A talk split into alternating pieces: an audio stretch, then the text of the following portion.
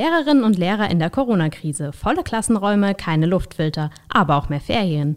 Sind das alles Jammerlappen oder Heldinnen und Helden an vorderster Virusfront? Darum geht es heute in der Bubblebox.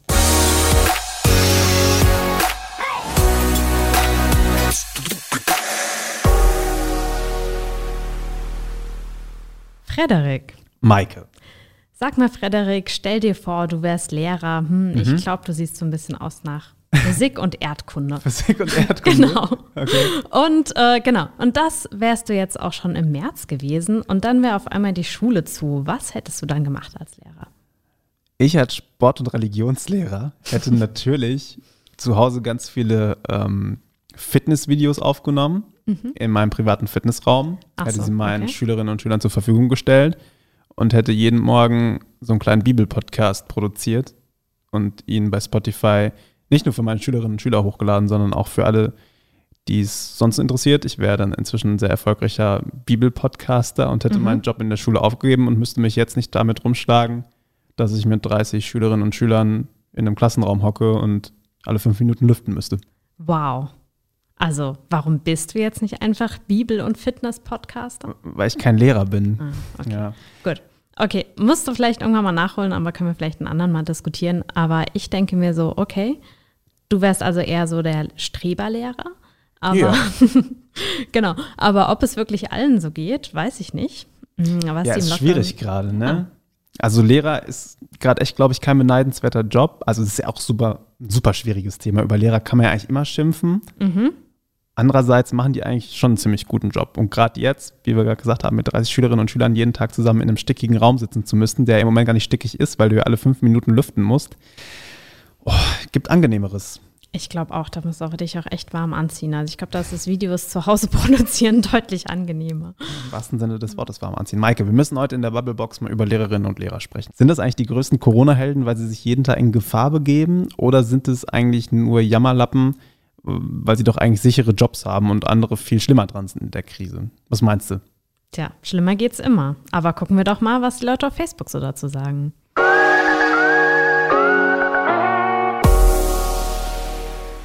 Klar, und auf dem Weg zur Schule sitzen die Schüler am besten klatschend auf dem Zug- oder Busdach, denn innen ist der Abstand ja nicht gewährleistet, stehend, so dicht gedrängt beieinander. Sitze in der Schule mit zwei Paar Socken, Hosen, T-Shirt, Pullover, Schal, Decke und dicke Jacke. Nützt nur nichts, sich wärmer anzuziehen. Resultat ist, ich bin krank und man verpasst mehr an Unterrichtsstoff als im Online-Unterricht. Um sich selbst aus der Verantwortung zu ziehen, wird dann noch die Falschmeldung verbreitet, Luftfilter würden überhaupt nichts bringen, was nachweislich falsch ist. Und das nur, weil die Regierung kein Geld aufbringen will, um Schulen mit Luftfiltern auszustatten. Nachdem sich die Lehrer auf eigene Kosten in ihrer Freizeit fortgebildet haben, wie sie mit Hilfe ihrer selbst gekauften Laptops über das von der Informatik AG gebaute Schul-WLAN auf ihr privates administriertes Videokonferenzsystem zugreifen können, können die Lehrerinnen und Lehrer dann ganz sicher bald auch Online-Schulungen anbieten, wie man so Corona-Tests auf eigene Faust und mit eigener privat finanzierter Schutzkleidung durchführt.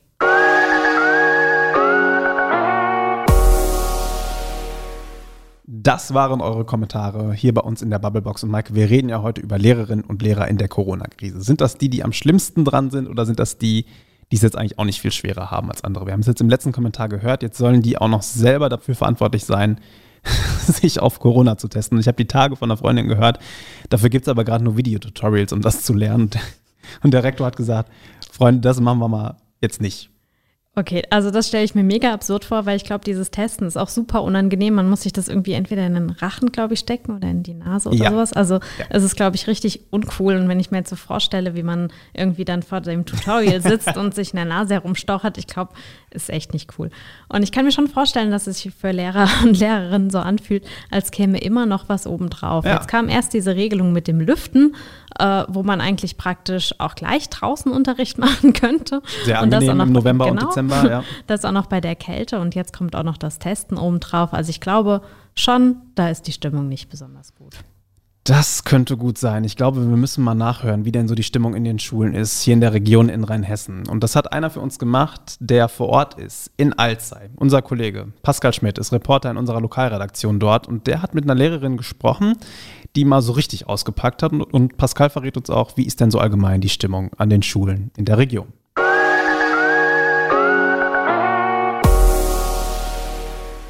Die Schulen sind ja quasi absolutes Abbild der Gesellschaft, wenn du so willst. Ähm, auch an den Schulen ist die Stimmung einfach total durchwachsen, was Corona angeht.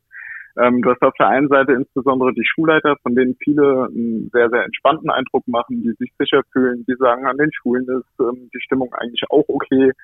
Ähm, klar, hier und da wird es auch haken, gerade was Lüften angeht, da äh, ist eigentlich keiner ein Fan von, aber im Großen und Ganzen kann man pauschal sagen, die Schulleiter sind ähm, relativ entspannt zu großen Teilen. Ähm, bei den Schülern und Lehrern sieht es äh, teilweise komplett anders aus. Also die fühlen sich ein bisschen wie die Laborratten äh, der, ja, der, der Landesregierung in dem Sinn, die, äh, naja, jetzt quasi äh, unter diesen widrigen Umständen irgendwie versuchen müssen, ähm, ja, normalen Unterricht so gut es geht eben zu organisieren, durchzuführen, wie auch immer.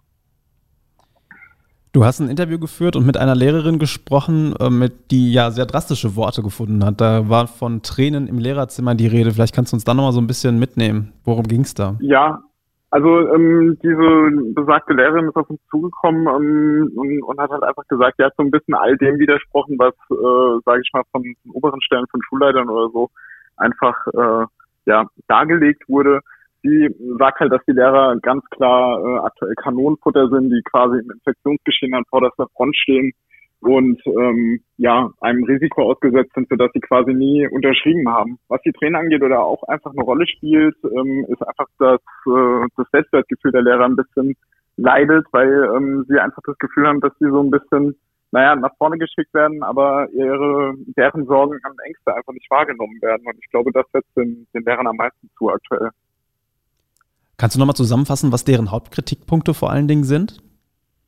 Naja, also ähm, die Hauptkritikpunkte sind halt tatsächlich, äh, dass sie an vorderster Front quasi stehen und an Infektionsgeschehen einfach einem hohen Risiko ausgesetzt sind.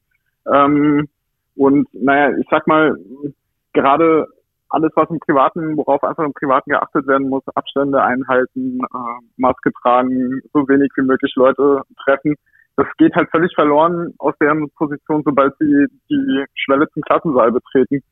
Und ähm, ja, es war auch die Rede von, von der einzigen Lebensversicherung quasi, die die Lehrer haben, und das wäre das offene Fenster. Und ähm, also es war wirklich ein sehr, sehr drastisches und sehr berührendes Gespräch mit dieser besagten Lehrerin, die aber auch nicht genannt werden wollte, weil auf der einen Seite ähm, hat sie zwar auch gesagt, dass sie für eine, für eine breite Masse von Lehrern spricht, aber wirklich offen thematisieren möchte, dass halt keiner auch aus Angst vor Restriktionen, sage ich mal. Ein durchaus berührendes Gespräch, hast du gesagt, aber auch ein Gespräch und eine Berichterstattung, die polarisiert hat. Wie waren denn so die Reaktionen darauf? Ja, auch da, das lässt sich mit einem Wort eigentlich relativ gut zusammenfassen, ähm, durchwachsen. Also du hattest äh, sehr viele Kommentare und Reaktionen, die sich sehr solidarisch mit der Lehrerschaft und, und deren Risiken und Problemen äh, gezeigt haben. Aber auf der anderen Seite hast du natürlich auch Menschen gehabt, die ebenfalls äh, vom, vom Virus und der, und der Pandemie einfach betroffen sind und ähm, die natürlich womöglich auch zu Recht gesagt haben, naja, aber ähm, bei uns ist es mindestens genauso schlimm, wenn nicht sogar noch schlimmer. Und ähm, ja, auch da, dann gab es vereinzelt auch noch ähm, Kommentare, wo es dann eher so in die Richtung ging, ähm, naja, die sollen sich mal nicht so anstellen, ähm, deren Job ist sicher, ähm, die müssen sich zumindest keine Gedanken machen, dass sie nächste Woche noch eine Arbeit haben. Welche Ansätze oder Wünsche gibt es denn bei den Lehrerinnen und Lehrern, um die Situation verbessern zu können? Also ganz vorne angestellt war ähm, einfach der Wechselunterricht. Also die, die Lehrer sagen halt auch, gerade in kleineren Klassen oder mit weniger Schülern, die Schülern, die in den Klassensälen sitzen, sinkt natürlich auch das Infektionsrisiko für die Lehrer. Ähm, was auch immer wieder genannt wurde, waren Luftfilteranlagen. Ähm, aber ja, auch einfach mal seitens der, des Arbeitgebers, also sprich der, der Regierung, ähm, einfach mal ein bisschen Anerkennung und äh, ja, nicht das immer die Lage in den, in den Klassensälen so klein zu reden, sondern einfach mal die, die Sorgen und Nöte äh, der Lehrer auch einfach ernst zu nehmen.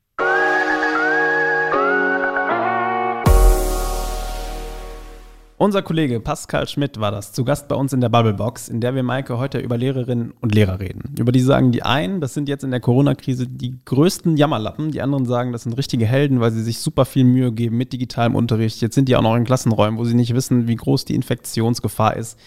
Ich glaube, wir müssen das jetzt mal so ein bisschen einordnen. Wie schlimm ist das wirklich für die oder ist es vielleicht gar nicht so schlimm? Und Pascal hat ja eine Sache gesagt, jetzt am Ende, die ich ganz spannend fand. Eigentlich wünschen die sich ja nur so ein bisschen mehr Anerkennung Oh, einfach ein bisschen mehr Liebe. Ja.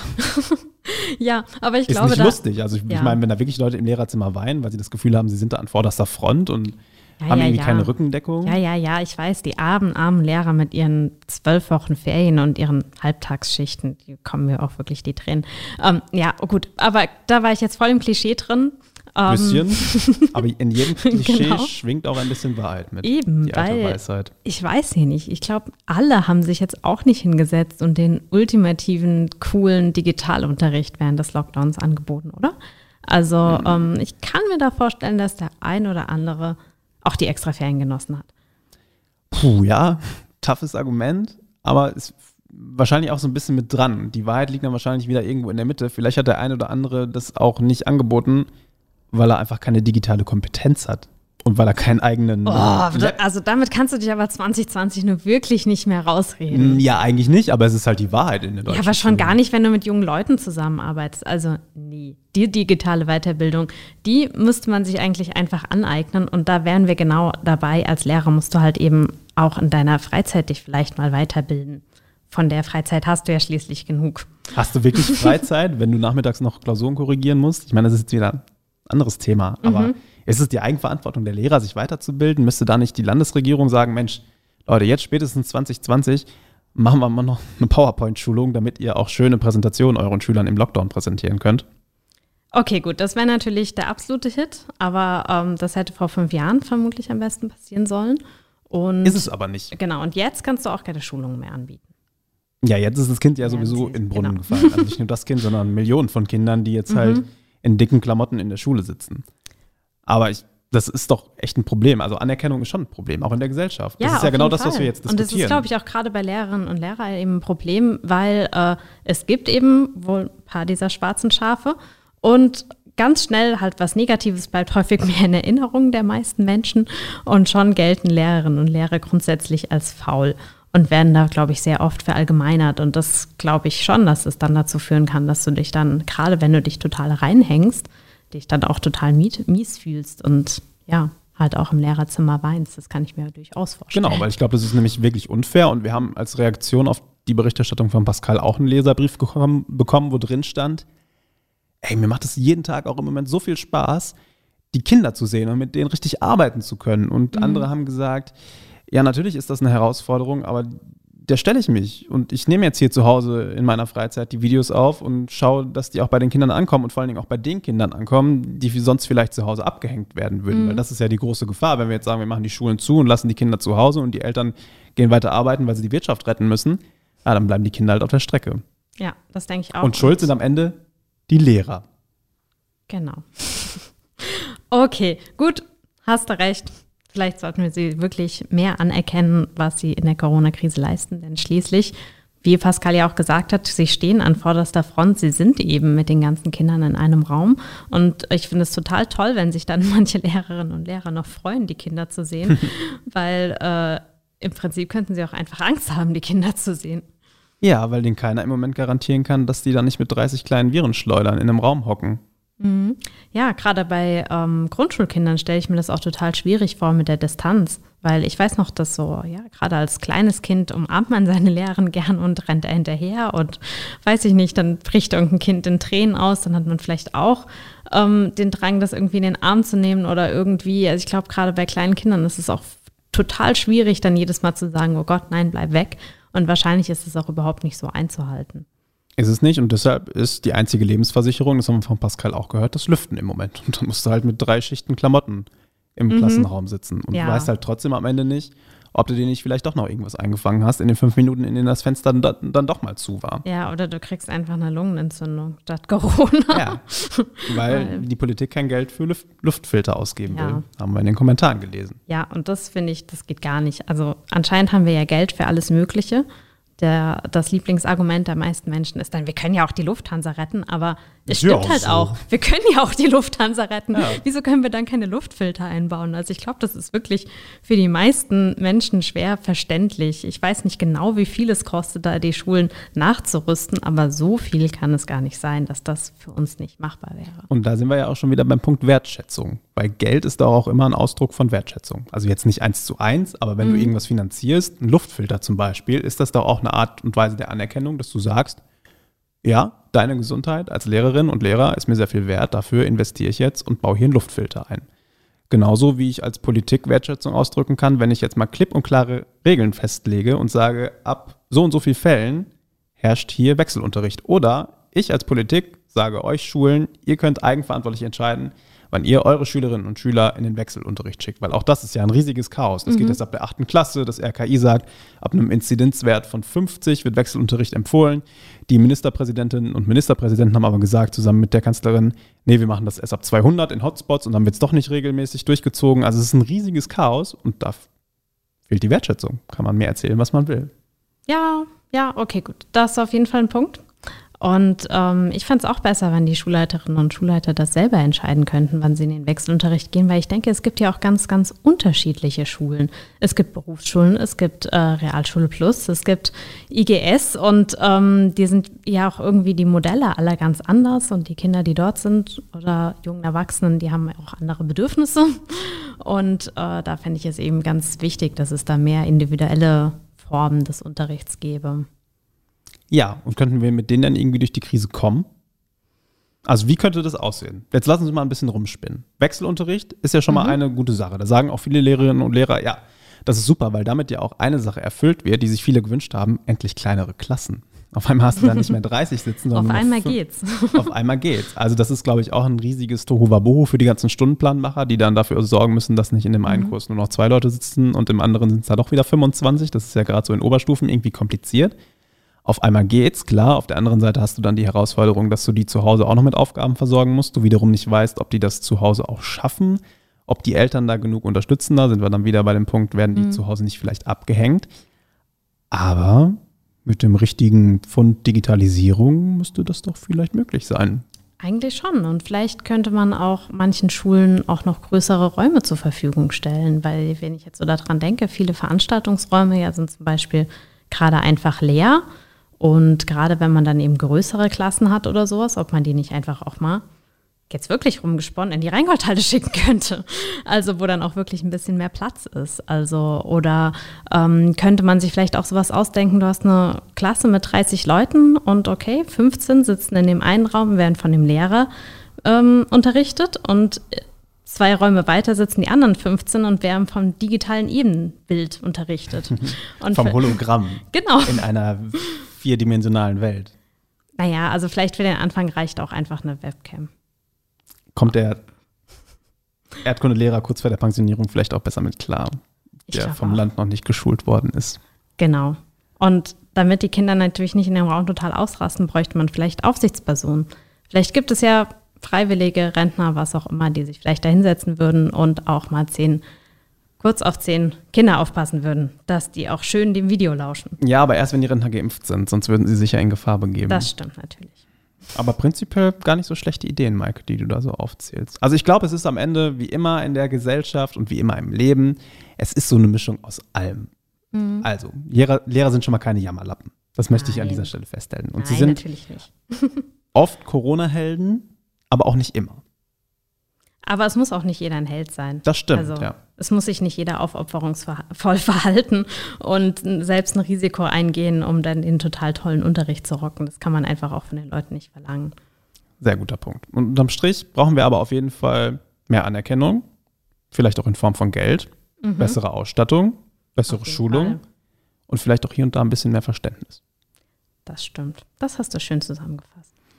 Dann hören wir hier einfach auf. Ja, warum nicht? Maike, vielen Dank. Dir auch vielen Dank. Euch vielen Dank fürs Zuhören. Wir hoffen, euch hat es gefallen. Hört gerne beim nächsten Mal wieder rein. Bis dahin abonniert uns gerne auf der Podcast-Plattform eures Vertrauens.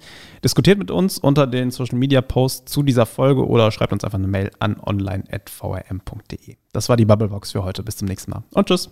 Tschüss.